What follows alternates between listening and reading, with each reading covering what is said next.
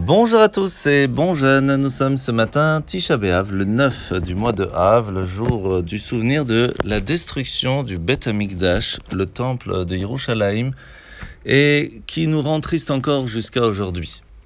Et c'est pour cela que ce matin, par exemple, nous n'avons pas pu étudier la Torah, nous avons fait les keynotes, toutes ces prières et ces rappels sur les destructions qui se sont passées pendant toutes ces dernières générations depuis le moment de la sortie d'Égypte, et bien sûr avec la destruction des deux Beth Amikdash. À partir de là, nous sommes aujourd'hui un jour de réflexion aussi, de comprendre pourquoi est-ce que le temple a été détruit, pourquoi nous avons reçu tout, toutes ces destructions, tous ces moments difficiles, toutes ces tristesses. Et la base même de la destruction du temple, c'était la haine gratuite, le manque de Ahavat Israël, d'amour du prochain. Il est donc encore plus important aujourd'hui, à part jeûner, ne pas manger, ne pas boire, de penser à tout cela, mais de comprendre pour prendre de bonnes résolutions pour la suite, qui est d'aider son prochain. Et c'est le plus important aujourd'hui. Alors, ne pas oublier qu'à partir de maintenant, on peut mettre les téphilines. De façon générale, on va les mettre tout à l'heure à la synagogue à Mincha. Et nous allons faire tout ce que nous n'avons pas pu faire ce matin dans la prière, nous allons le faire tout à l'heure avec les téphilines. Alors aujourd'hui dans le Tanya, nous sommes dans le chapitre 4 du Greta Kodesh. Cette lettre que l'Admorzaken va envoyer est toujours liée à la mitzvah de la Tzedaka, le fait qu'il est important de partager, d'être présent pour les autres, au point que cela va nous protéger, pas seulement nous, mais aussi notre famille, aussi toutes les bénédictions qui peuvent venir grâce aux autres bonnes actions que nous avons pu faire et qui vont rester chez nous, ne vont pas partir autre part grâce à la mitzvah de la tzedaka. Au point qu'il y a une phrase que nous avons lue dans l'Aftara de la semaine dernière de Shabbat, Tzion bemishpat ipade veshave abitzdaka. En fin de compte, le Mashiach, la reconstruction du troisième temple, ne pourra venir que grâce à la mitzvah de la tzedaka.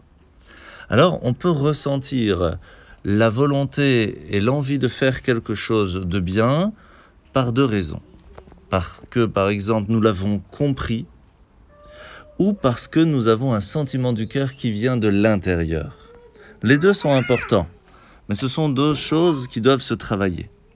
Et à partir du moment où une personne, par exemple, a froid, il n'a pas besoin de comprendre qu'il a besoin d'aller chercher un manteau, il ressent cela dans l'intérieur de lui. De la même façon, on se doit de ressentir le besoin d'aider son prochain de l'intérieur de soi-même lorsque nous allons comprendre que chacun d'entre nous font partie du même peuple. La mitzvah de ce matin, c'est la mitzvah positive numéro 215, c'est la mitzvah que chaque enfant se doit de faire la brit milah. Chaque garçon du peuple juif doit avoir la circoncision. Alors nous commençons aujourd'hui Parashat Vaetranan. La Parashat Vaetranan est très intéressante dans le sens où Moshe Rabbeinu, au tout début, va prier pour mériter de rentrer en Israël. Il va prier 505 fois. C'est quand même énorme. Et à la fin, Hachem, Kadosh Baruch va lui dire stop. Arrête-toi de prier ici parce que si tu pries encore une fois, je serai obligé de te faire rentrer en Israël. Et il va s'arrêter. C'est quand même extraordinaire l'annulation et la confiance que Moshe a en Dieu.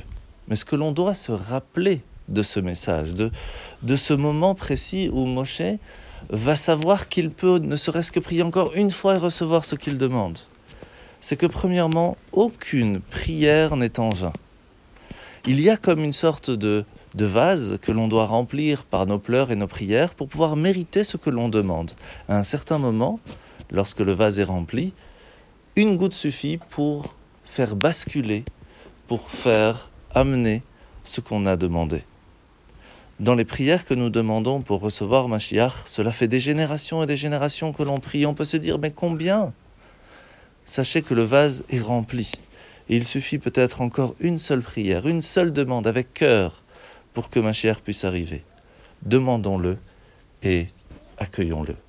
Bonne journée à tous, bonne fin de jeûne et Bezrat que l'on puisse se retrouver très rapidement avec la reconstruction du troisième Beth Amikdash.